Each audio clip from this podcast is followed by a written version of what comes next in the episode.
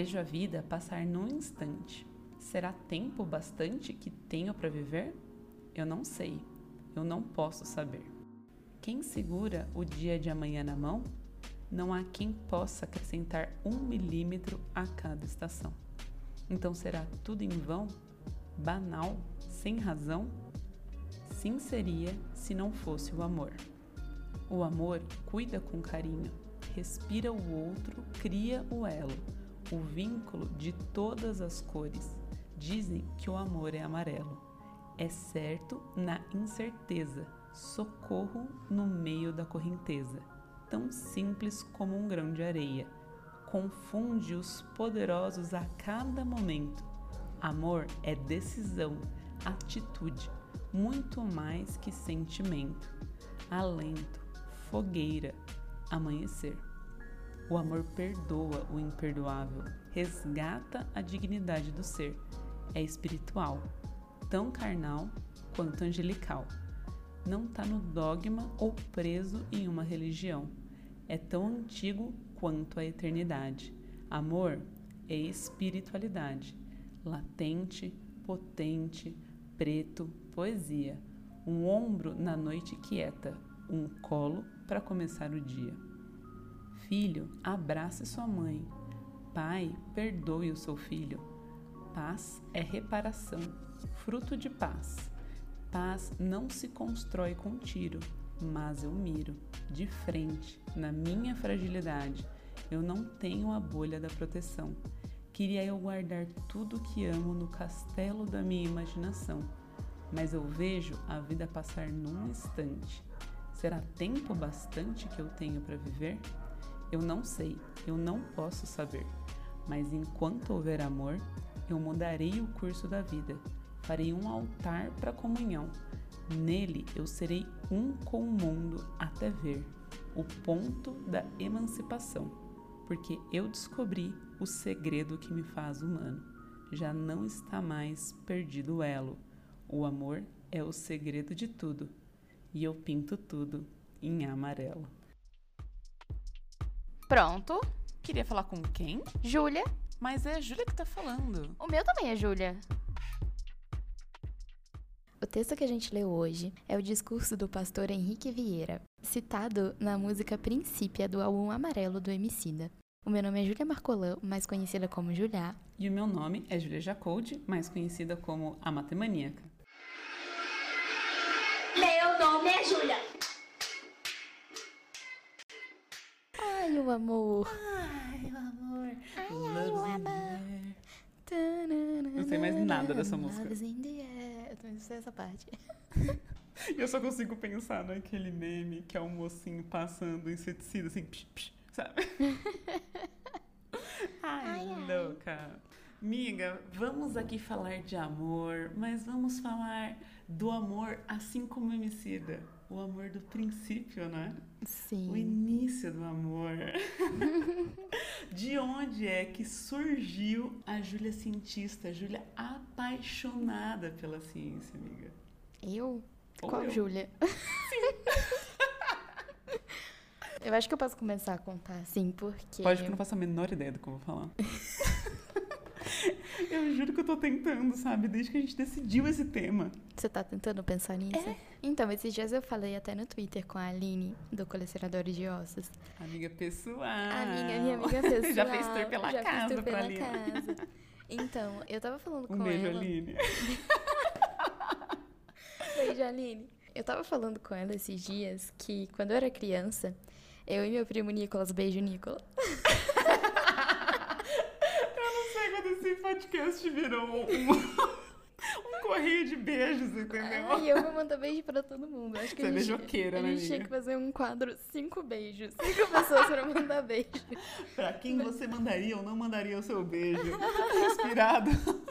pra quem você tiraria o chapéu? Vamos voltar aqui no raciocínio. Eu tava Aline. falando com a Aline esses dias no Twitter. que Quando eu era criança, assim, eu e todos os meus primos, na verdade, porque lá na minha avó tem um quintalzão, assim, sabe? E na época que a gente era criança, era melhor ainda, porque eu lembro de ter umas árvores, umas coisas assim.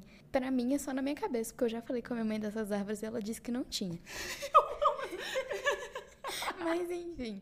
Eu lembro de ter isso, de ser um quintalzão, assim. E o que que acontece? A gente é muito assim, domingão é dia de ter família lá, porque mora todo mundo relativamente perto. Então, assim, a lembrança que eu tenho muito é de a gente brincando muito no quintal da minha avó, eu e os meus primos, porque morava todo mundo muito perto.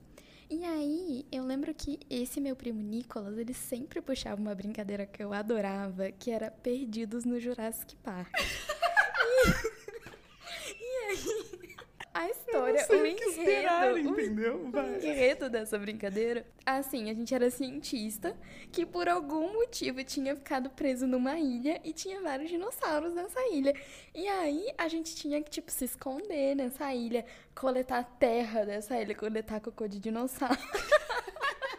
Uma memória muito marcante pra mim era que tinha umas cadeiras, assim, tipo essas cadeiras de praia.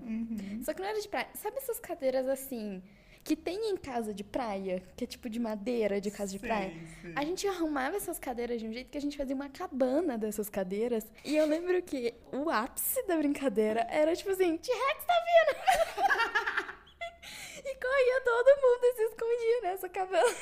Alguém era o T-Rex ou vocês imaginavam? Não, a gente imaginava. Assim como imaginava as árvores. Assim como imaginava as árvores. E aí? que perfeito! Aham, E esse mesmo primo, sabe aquele brinquedo maravilhoso que é o kit de cientista, assim? Sei. Ele tinha esse brinquedo. É aquele que vem umas gotinhas, assim, aí você Sim. pinga no, nos Becker. tal, Esse, de esse mesmo. Esse. E eu brincava muito com ele, porque ele era o meu primo que morava mais perto, que era mais ou menos a minha idade, assim. Então tem a irmã dele, que é a Mari, beijo Mari. Que... eu tenho essa lembrança de estar sempre com ela também, mas eu tenho mais a lembrança dela estar, assim, pelo menos nessas brincadeiras de quintal, dessas coisas dela, tá meio que ali como a pessoa que vigia. Uhum. E esse foi, assim, o meu grande ponto. Acho que se eu for pensar no meu primeiro contato, assim, com qualquer coisa relacionada à ciência, foi daí. Foi o Perdidos no Jurassic World. Eu achei tudo. Amiga, a gente pode brincar e por muito em tempo, casa. assim, eu achei que eu queria ser paleontóloga, porque eu, adorava aquela brincadeira. Nossa, perfeito. Eu só Ai. brincava de coisa. Na verdade, só me esfolava, assim, quando eu era criança, sabe? Ah. Tipo, eu voava muito de um lugar pro outro, que era a menina da cidade que soltava pipa no ventilador. Sabe? Uhum. Quando eu tava, tipo, na minha vida normal, assim, indo pra escola tal, porque eu sempre morei em cidade grande. Então, era muito sobre, tipo, brincar dentro de casa, ir na casa do amigo. E aí a gente brincava do quê? A gente brincava de, tipo, ser professor, boneca. Eu lembro muito de brincar de, de carrinho de boneca no, no tapete, de que é uma estradinha, assim. Eu brincava muito assim. Mas quando eu ia de férias, que eu ia pro interior, menina, mas aí eu era o bicho, eu voltava toda arranhada, toda esfolada, sem joelho, sabe? Que caía de bicicleta, entrava no meio do mato, a vaca seguia você, e aí você saía correndo da vaca, subia em árvore, ficava preso. Eu era, tipo, moleca, assim, total. Nem sei se moleque é um termo pejorativo, tô aqui pensando agora. Mas eu era uma menina, tipo, muito diferente do que eu podia viver na cidade grande. Então eu aproveitava muito aquele ambiente, sabe?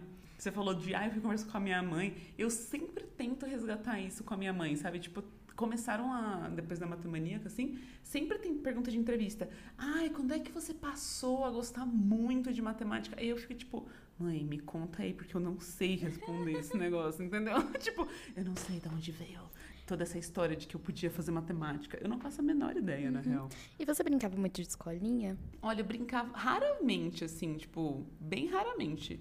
Não lembro muito, não. Eu passava muito tempo no balé também, né? Ma- A maior parte da minha vida na cidade grande Por foi... isso que ela tem o pé feio. É, nossa, horrível, gente. Não sei. a dizem por aí que a Julia tá vendendo o pack do meu pé. Não comprem, viu? É horrível.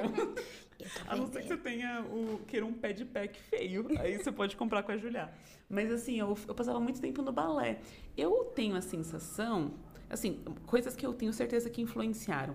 A minha mãe tinha muito esse negócio de brinquedo educativo com a gente. Então eu lembro muito de brincar com aqueles EVA que você coloca país, capital, e aí é o mapa do Brasil, e aí você tem os estados e tem as capitais. É, corpo humano, tipo, eu tinha muito desses EVAs, eu tinha muito de brinquedinho de madeira que tinha que encaixar, que tinha que colocar. Minha mãe tinha muito incentivo a isso, sabe? Ela gostava muito de quando dava um presente que era brinquedo pra gente, pensar se esse brinquedo era educativo. E ela tem isso até hoje, inclusive, tipo, com os meus sobrinhos, sabe? Então eu tenho certeza que isso influenciou bastante. E eu acho que influenciou muito, tipo, quando eu tava entrando na quinta série, eu vi o meu irmão entrando na faculdade, sabe? Uhum. Então eu via meu irmão e falava, nossa, muito legal esse negócio de estudar. Eu acho que tinha um pouco disso. E eu fantasiava muito a escola, porque eu estudei por muito tempo em escola pública e tinha o sonho de estudar na escola particular. Então eu lembro que, tipo, quando eu entrei na escola particular, realmente eu entrei com uma puta de uma defasagem. Eu não sabia nem quantos continentes tinha no mapa mundi, assim, sabe? Tinha algumas uhum. disciplinas que eu só não sabia muito mesmo, assim. Eu tenho real, assim, lembrança de ter dificuldade nos negócios. Eu lembro de, da minha primeira prova de ciência, eu não sabia o que era hipótese, sabe? Tipo, aí tinha uma coisa de completar a lacuna, assim. E eu só não sabia. E aí, a partir daquele momento, eu falei, nossa, eu quero conseguir fazer essas coisas, uhum. sabe? Então, eu lembro de, tipo, prestar muita atenção em aula. Eu era muito próxima dos professores. Então, eu sei que esse ambiente, assim, me favoreceu muito. Mas eu não consigo lembrar, tipo, a, a partir daqui, eu gostei muito, sabe? E nem sempre fui muito influenciada também. Eu sempre fui muito estudiosa, assim. Eu sempre fui a pessoa que estuda muito. E uma pessoa que me incentivava muito a estudar quando eu era mais jovem era meu... Mais jovem... Bateu. Quando era criança, né? Vamos falar assim. Era você um... nem pode falar que é quando você era menor, né? É, não posso falar quando eu era menor, porque eu acho que eu, desde que eu lembro por mim, eu tinha, eu tenho 5 anos de altura. Mas uma pessoa que me influenciava muito era o meu padrasto. Beijo, Marinels. Mais um beijo. E assim. Nossa, eu vou mandar um beijo pra sua mãe, porque senão ela vai ficar doida. Manda um beijo, um beijo, beijo mãe. Aí ele sempre me incentivou muito, assim, até com leitura, sabe? Eu lembro de não ser uma criança que lia muito, até ele começar a me dar uns livros para ler e falar assim para mim, ó, tem que ler esse texto aqui hoje e de noite tem que me contar a história Nossa, do que aconteceu. Que e aí ele ia fazendo isso comigo, eu ia, tipo, eu anotava, né? Porque eu anoto tudo, sou esquecida. Então eu, eu comecei a anotar, assim, as histórias que eu achava interessante dos textos que ele me dava, para poder contar para ele de noite eu tenho essa lembrança de que desde que ele entrou na minha vida, eu passei a estudar muito mais por causa desse incentivo. E eu ganhei vários prêmios, assim, eu era muito prodígio. Eu ganhei uma Olimpíada que era multidisciplinar, assim, da minha cidade inteira. E foi o primeiro computador que eu tive na minha vida. Foi porque eu ganhei dessa, legal, dessa Olimpíada. E eu sempre estudei também em colégio público, então eu tinha muito assim. Eu, eu sempre queria saber mais. Você chegou a fazer o BMAP? Foi em 2005 que começou o BMAP. 2000 e? 2005. Então, eu acho que eu cheguei a fazer a UBMAP. A UBMAP é a Olimpíada de Matemática para Escolas Públicas. Ah, eu fiz sim, eu fiz sim. Eu não cheguei a ganhar nada, mas eu cheguei a passar para a segunda fase uma vez, acho que foi no meu último ano de escola pública, porque aí eu vou para a escola particular no meu ensino médio, eu consegui uma bolsa e eu fui. Mas assim, eu acho que tudo que eu conquistei em sentido. A minha mãe também sempre me incentivou muito, toda a minha família e tal. Mas assim, eu, eu tenho essa lembrança forte dele me incentivando muito. Uhum.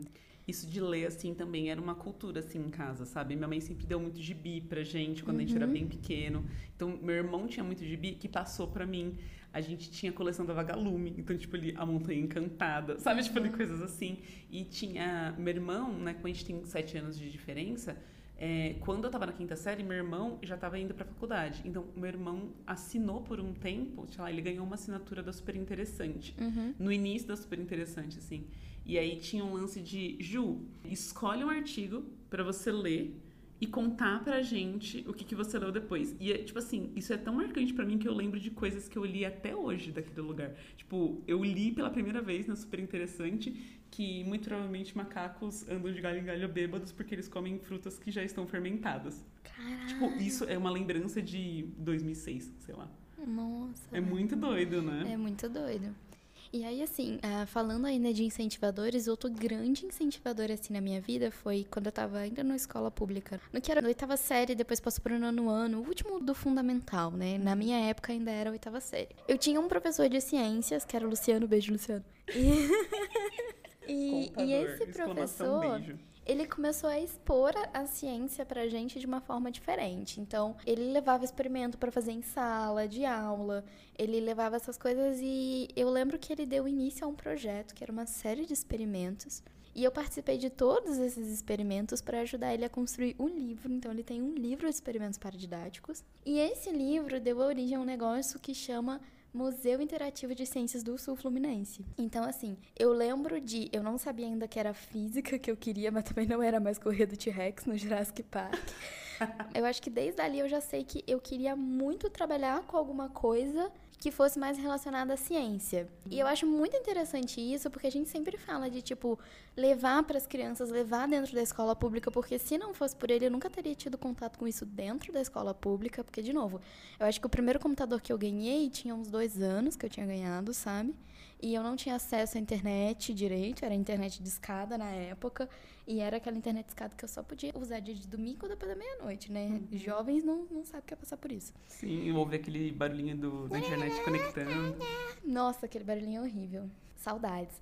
Mas por mais que eu tivesse muito incentivo de muita coisa, isso foi muito importante, sabe? Ter esse contato foi muito importante. E aí, tem uma coisa também, uma história que me marcou quando eu conversei com a Márcia Barbosa, é que ela também se interessou assim. Olha só. É uma das histórias que ela me contou é que ela também sempre foi de escola pública e eles ganharam um kit assim de experimentos na escola dela e ela como sempre foi muito para frente, como diz ela, ela era uma das alunas que ajudava a montar esses kits.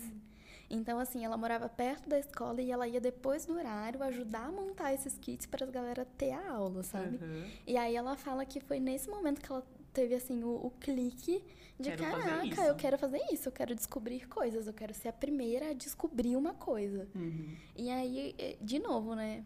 O amor da ciência começa desde criança, Sim. sabe? Não, não tem como. E eu acho que a gente está falando muito sobre o incentivo, o incentivo, mas o não incentivo também é muito importante, né? Por exemplo, eu nunca tive nenhum momento que alguém falou assim, não, vai lá, faz matemática. Vai... Ninguém falou isso, mas também ninguém falou para mim, você não pode fazer. Uhum. Né? Então, tipo, criar caminhos, né? Ou dar as pedrinhas para você construir o seu caminho é tão importante quanto não criar barreiras. Então, essas barreiras também são criadas muito cedo. Às vezes a gente nem entende que o que a gente está falando pode estar tá tendo um impacto muito grande naquela criança, né? A forma com que a gente até diz assim, eu não gosto disso, então fica tranquilo, você também não precisa gostar, né? Tipo, você é uma pessoa às vezes que está inspirando, sendo uma admiração como pai, como irmão, como tio, como vizinho, como amigo, né? Como namorado de alguém que está indo ali sempre. E às vezes o que você fala está tendo um impacto muito grande na vida daquela criança e como ela vê aquele assunto tal. Então, eu acho que é muito legal falar também que o desincentivar também é muito cruel, né? Tipo, sim. eu acho que a pior resposta que você pode dar para uma criança é porque sim. Sim. Ou dar a resposta para ela, deixa ela pesquisar, deixa ela levantar a hipótese, pergunta para ela, mas por quê? Mas por quê? Até ela falar, é, tem que pensar mais sobre isso daí, né? Exatamente. Eu, por exemplo, quando eu era criança, na minha cabeça, quando chovia, era porque Deus estava lavando o chão da casa dele, sabe? e assim, eu levantei várias hipóteses sobre por que isso não era verdade.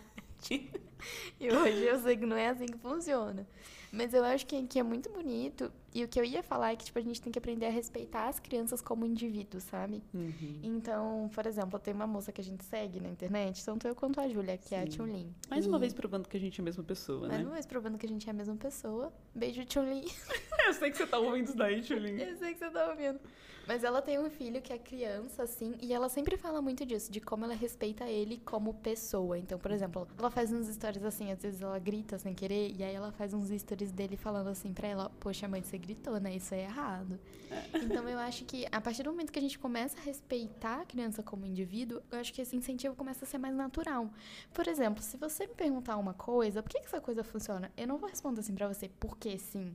Uhum, sabe? Sim por mais que eu não saiba, talvez eu vá tentar conversar e chegar a uma solução. E é muito isso, eu acho. A, Ou você vai pelo menos levantar uma hipótese e abrir o debate, inclusive para me ouvir sobre as ideias que eu tive quando eu formulei essa pergunta. Né? Sim. Vai sim. virar um diálogo, não vai virar sim. um monólogo, né? Como se aquela criança não soubesse também de nada, aquelas experiências dela não valessem, ou se ela fez aquela pergunta sem ter um pensado. Às vezes ela não pensou mesmo, né? Mas eu achei muito legal essa reflexão que você trouxe, amiga. Mas você falou que teve um momento que você achou que seria seu a dona do Jurassic Park, de repente decidiu que não ia ser tão assim, mas não sabia que era física. E quando é que você descobriu assim, né? Ou pelo menos você falou, não, eu vou arriscar esse lance. Eu adoro o Globo da Morte. O que, que é isso? Ai, do circo. o negócio do circo, da moto. Sabe que a assim. moto fica rodando vrum, vrum, vrum, vrum no Globo da Morte? E eu lembro de no porque meu padrasto é meio doido, gente. Deixa eu expor. Do mesmo jeito que ele incentiva o estudo. Ele, vem... ele, nossa, ele não tem um parafuso na cabeça. Aí, o que, que aconteceu? Teve uma época que o meu padrasto, ele fazia matemática, ele trabalhava e ele era o Tyrone do Backyardigans no circo. Por quê? Porque Isso ele que eu queria. de ser humano múltiplo, entendeu? Ele queria ser o Tyrone. E aí, nessa época, a gente sempre ia no circo. A gente ia no circo todo dia ver o meu padrasto de Tyrone. E eu lembro muito de ver muito isso e de ficar encantada. E cada dia mais ficar assim, caraca, mas que negócio legal isso, né? Muito legal. E aí, teve um dia que eu cheguei e eu tinha ganhado uns livros de física de aniversário. É, porque eu, eu era assim, né? Eu podia livro didático de aniversário. e aí eu fui ver, e nesse livro que eu tinha ganhado, tinha toda a explicação das forças no Globo da Morte, de por que que funcionava, sabe? Quando você tá lá em cima, que a sua normal é, quase nula, você tem que ir muito rápido. E eu lembro de ficar encantada com isso. Então, tipo assim, ai, tem gente que ama a física, foi pra física porque gosta de descobrir coisas do universo, porque ficou encantado com a astronomia. Eu fiquei encantada com dois caras numa moto. E você, amiga, o que que te levou assim? É a matemática. Eu descobri que eu não queria fazer engenharia, né? Clássico! Eu acho que, tipo, é muito normal, né? Porque como. Eu nunca refleti muito sobre isso, né? Quando eu falei, eu passei muito tempo no balé e eu acho muito doido porque realmente ninguém valoriza tanto a arte nesse negócio, porque eu fiquei 14 anos de balé clássico e ninguém falou assim: não, não. Vai lá, segue fazendo balé, vai fazer sua arte. Ninguém falou isso. Todo mundo falou assim: nossa, você não rejeita a matemática, vai fazer engenharia. É isso que eu ouvia.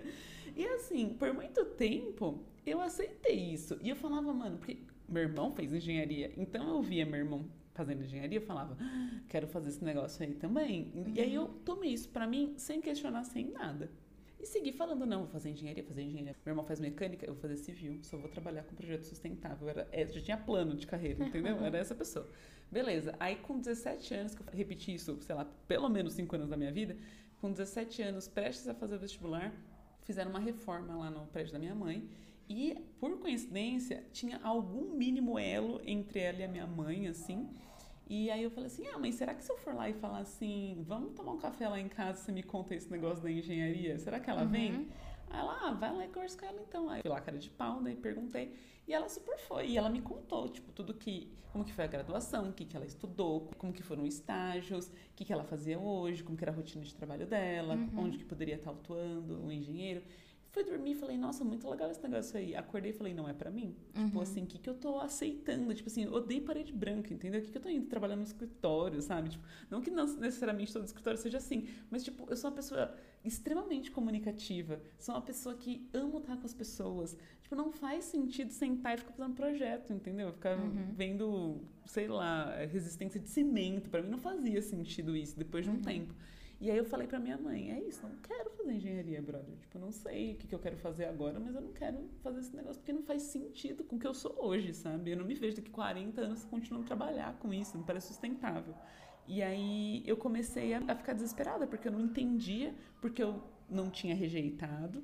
E parecia também que eu não tinha feito nenhuma escolha por mim. Então eu fiquei meio num limbo. E naquele momento parecia horrível, porque parecia que todos os meus amigos do terceiro ano colegial já sabiam o que queriam prestar. Aham. Mesmo que eles estivessem completamente perdidos. Mas eu achava que eles tinham muita certeza e que só eu estava perdida naquele momento. E no meio disso tudo, eu comecei a ser incentivada para minha mãe de pensar por que, que eu não tinha me desincentivado a fazer engenharia. E aí ela começou a falar assim, Ju, mas lá na escola te chamam para você ser a monitora de matemática. E, tipo, antes da prova ajudar os seus amigos a entender o que aconteceu. Ah, quando a gente tá na família, você cuida das crianças. Ah, quando você vai, não sei o que lá. Tipo, tudo que você faz, você normalmente é a pessoa que, tipo, tá transmitindo conhecimento, você é a pessoa que tá mediando uma conversa, você é a pessoa cuidadora. Então, tipo, talvez faça muito sentido você ir para ser professora de matemática. E aí eu comecei a pensar sobre aquilo e eu falei, é, faz mesmo sentido. Eu gosto de fazer isso, sabe? Minha escola incentivava muito que a gente apresentasse trabalho, a gente fazia seminário de física, sabe? Eu lembro muito de apresentar, tipo, seminário de física de física nos jogos de Olimpíadas de Inverno, sabe? Tipo, tinha Aham. muita coisa assim. E eu realmente eu falava, nossa, eu gosto de fazer isso. E eu comecei a pensar, se eu não tenho muito medo de matemática, pode ser que eu possa ajudar as pessoas a não terem medo de matemática. Então eu Nem comecei todos a super-heróis da capa, né? Alguém, alguns têm cabelo colorido. E aí eu comecei a, a, a catar isso pra mim. Mas eu não fazia a menor ideia do que ia acontecer depois daí, sabe? Eu só, tipo, comecei a estudar porque eu falei, se eu vou fazer matemática, eu vou fazer no melhor lugar. E aí eu comecei a estudar pra entrar na USP, sabe? E foi basicamente essa a minha história, assim. Levei um grande susto, mas como a gente já disse, acho que o ingresso vem para um outro episódio, né, amiga? Sim. Eu tive uma história também, uma pseudo-história de querer fazer engenharia, mas vai ser assim, para fechar com chave de choro esse episódio, porque é a história de que eu não queria fazer qualquer engenharia.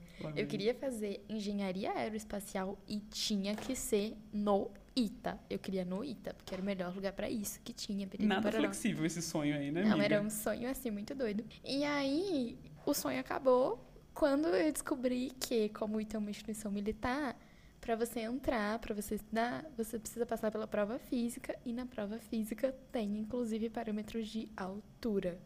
Então, eu não tinha altura o suficiente Altura física, gente, não é que eu não estou à altura do Ita. Eu, tipo, não estou à altura física do Ita, sabe?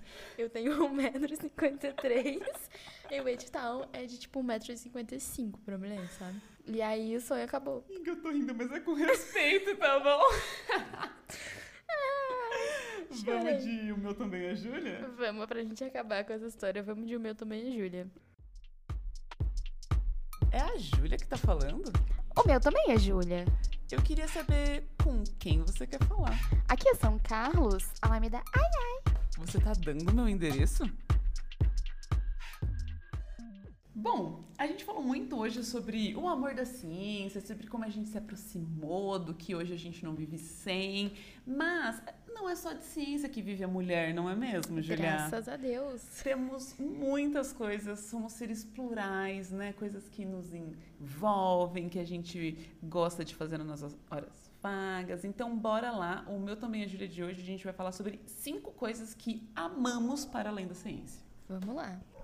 Quer começar, amiga? Posso começar. A primeira coisa que eu vou falar que eu amo muito, além da ciência, é Naruto, porque eu sou uma grande otaku, mas sou cheirosa, tá? É mesmo, gente? Confirma. Eu sou muito cheirosa, apesar de otaku. Não só Naruto, mas eu acho que eu coloco numa grande pilha de animes em geral. Eu gosto muito, assim. Eu não sei nem o que define um anime. Tipo, eu sou nesse nível de, assim, alienada desse assunto, É um sabe? desenho... Ele tem que ser japonês, né? Porque é o anime de lá. Eu acho que é isso, talvez seja errado. Mas, assim, o que eu sei é que tem alguns desenhos que são desenhos com um enredo mais próximo de anime, mas eu acho que não são considerados animes porque não foram feitos no Japão. Tá. Então, assim, eu não sei muito bem o que que engloba essa definição. Mas são desenhos e, assim, geralmente é um desenho com um tipo de carga emocional um pouco mais pesada do que desenho pra criança mesmo, É, sabe? porque não tem ninguém que fale de Naruto. Tipo, ah, é um desenho tranquilo. Não, é tipo assim, nossa, o Naruto. Um monte de gente morre, choro. Eu Eu, choro muito sentada no balanço igual o Naruto. Não, e a primeira coisa que fala do Naruto é a musiquinha, né? Eu não- nunca assisti Naruto, não sei nada sobre, mas eu sei que é. tururu.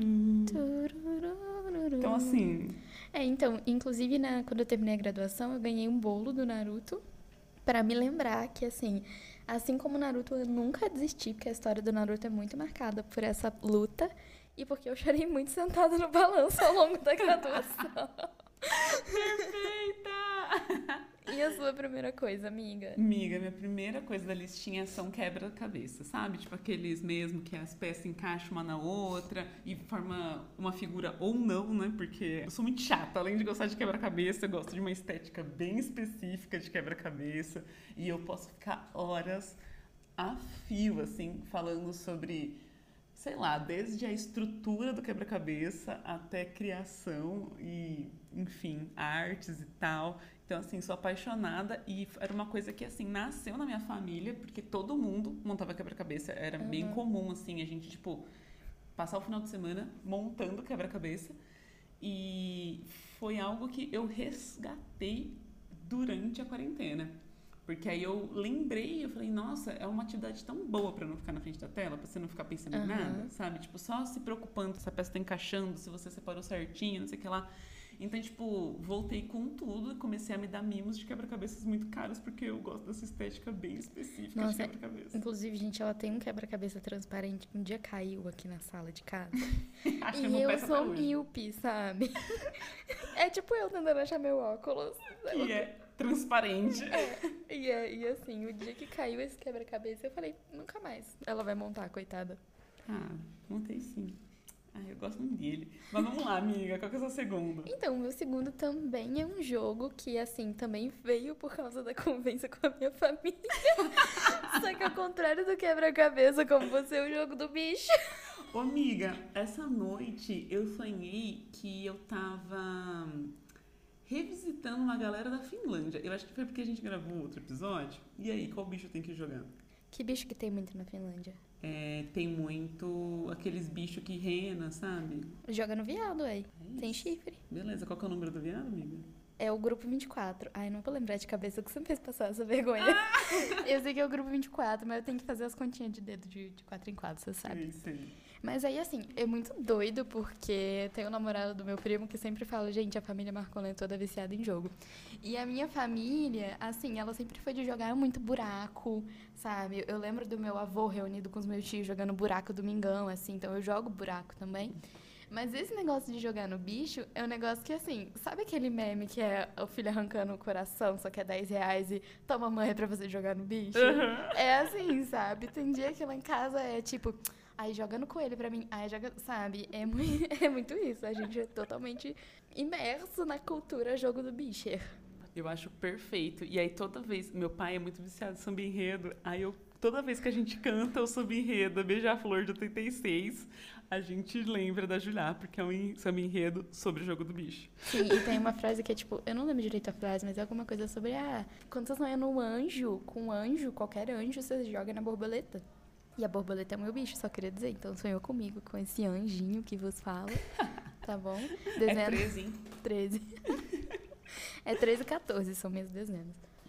E aí, amiga? Agora meu, meu terceiro, é isso? É o seu. É o seu terceiro. Beleza, então vamos no meu terceiro. Eu gosto muito, assim, de coisas relacionadas à arte, mesmo que eu não entenda muito. Eu gosto muito de descobrir coisas novas. Então, bom, eu fiz 14 anos de balé clássico, fiz 5 anos de teatro, eu subi nos tecidos, entendeu? Por uns seis meses. Fiz dança de salão, fiz tanta coisa, sapateado. Eu, mano, fui muito inserida nesse lance de dançar, assim, gosto muito.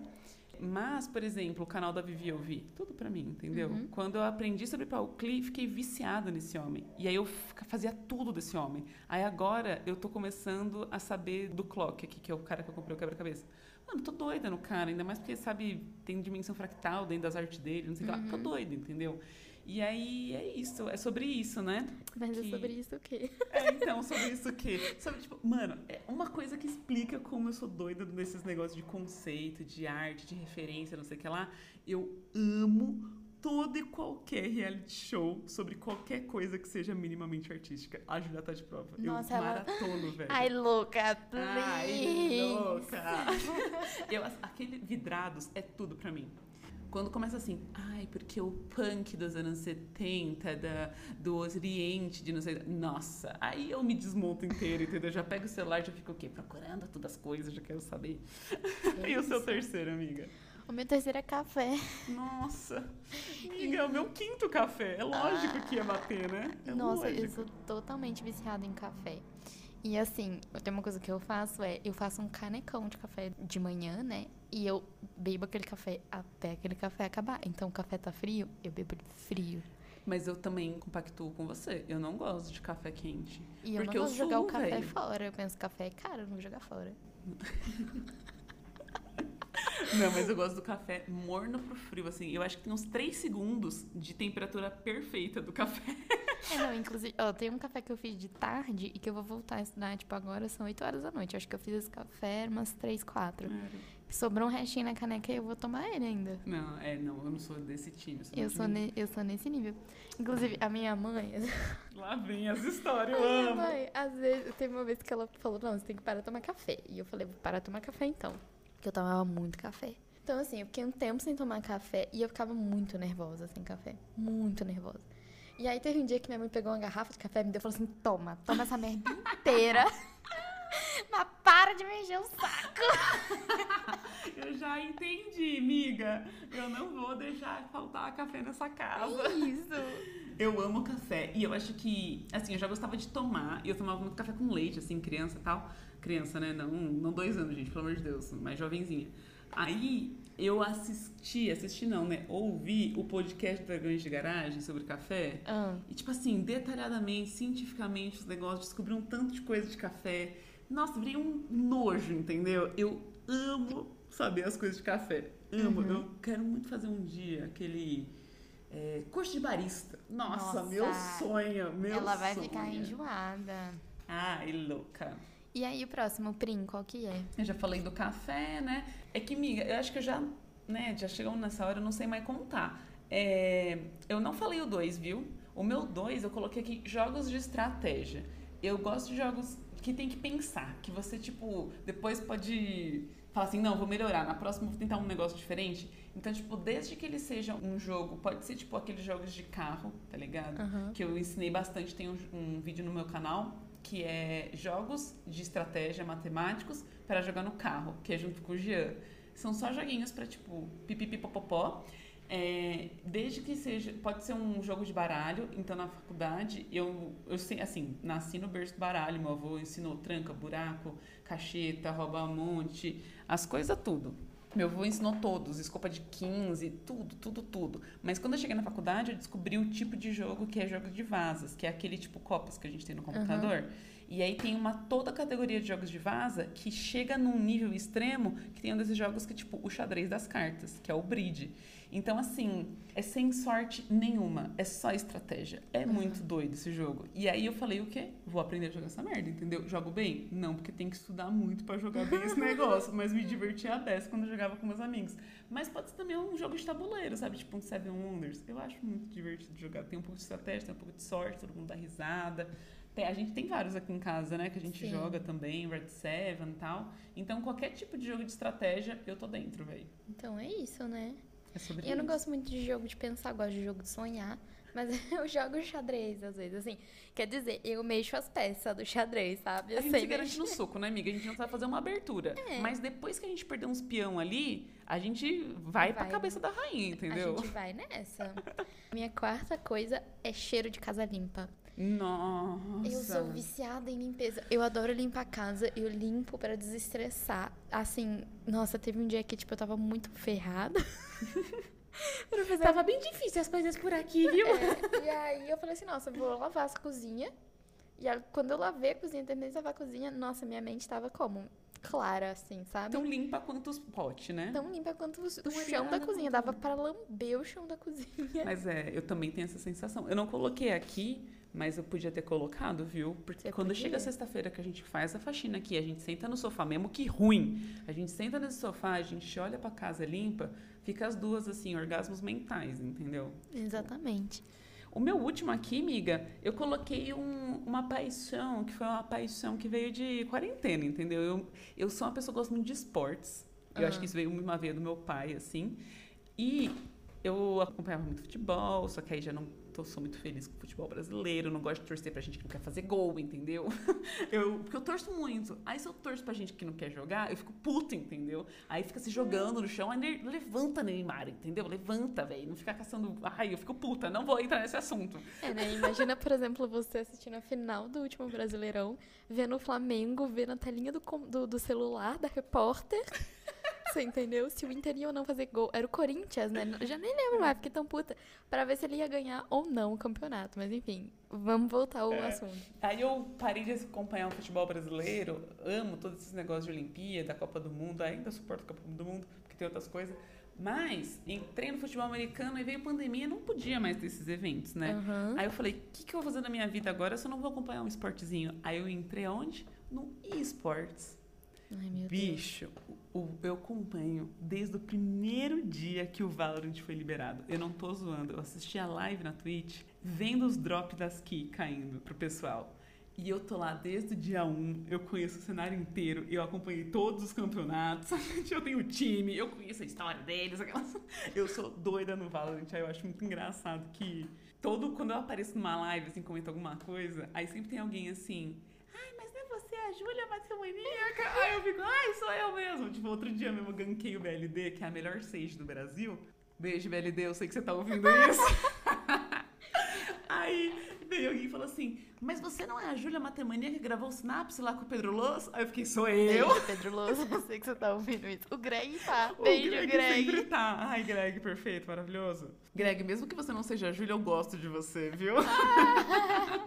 Qual que é o seu último, amiga? Então, o meu último é minha família, né, velho? Nossa, amiga! É aquele tudo que nós tem é nós, sabe? Nossa, tudo que nós Nossa, tem é eles nós. me irritam muito. Tem dia que eu quero sair nas tamancas. Mas assim, eu amo demais, né? Beijo mãe, beijo Murilo, beijo Marineus, beijo vó, beijo todo mundo. Beijo, Lola. Beijo Lola, beijo Mari, beijo Malu. Nossa, Agora ela começou a dar beijo, depois eu vou ouvir amanhã os áudios assim. Por que você não mandou beijo pra aquela tia que tem usa aquela. Eu tenho certeza que sua mãe vai meter essa no áudio. Eu tô vai. esperando, tô esperando. Dona Aline, pode enviar que eu sei que você quer enviar. a minha mãe vai. E assim, se você chegou até aqui nesse episódio, comente no Twitter com a hashtag Somos Todos Júlias. Quantos beijos a Julia mandou nesse podcast? Quero ver se o público tá atento. Ai, ai, vamos. Nossa, eu acho que eu vou fazer isso. Eu sempre mando muito beijo, né? Eu sou muito Ai, beijoqueira. você é muito beijo aqui. Só. Nossa, amiga, a gente falou demais hoje, hein? Ai, é do jeito que a gente gosta, né? Tá ficando íntimo das pessoas. É, a gente fica Sim, não, e também tem outra coisa. A gente falou sobre amor e a gente ama muita coisa, né? Apesar eu de ser pequenininho, meu coração é muito grande. Nossa, sim. Cabe muita coisa, então assim, falou de amor é muita coisa que a gente vai falar, sabe? E também comenta lá na hashtag as coisas que você ama. Vamos lá, comenta que você ama a gente. Acabou. Tururu. Amiga, isso foi muito específico. Tá, tudo bem? Tá, tudo bem. Só o Naruto no, no balanço aqui. Tchau, gente. Beijo. Beijos. Assinei o padrinho. Como é que é o seu nome? Júlia, Será que alguém tá ligando? aqui é uma escola de matemática. É brincadeira isso? É, pode ser mesmo.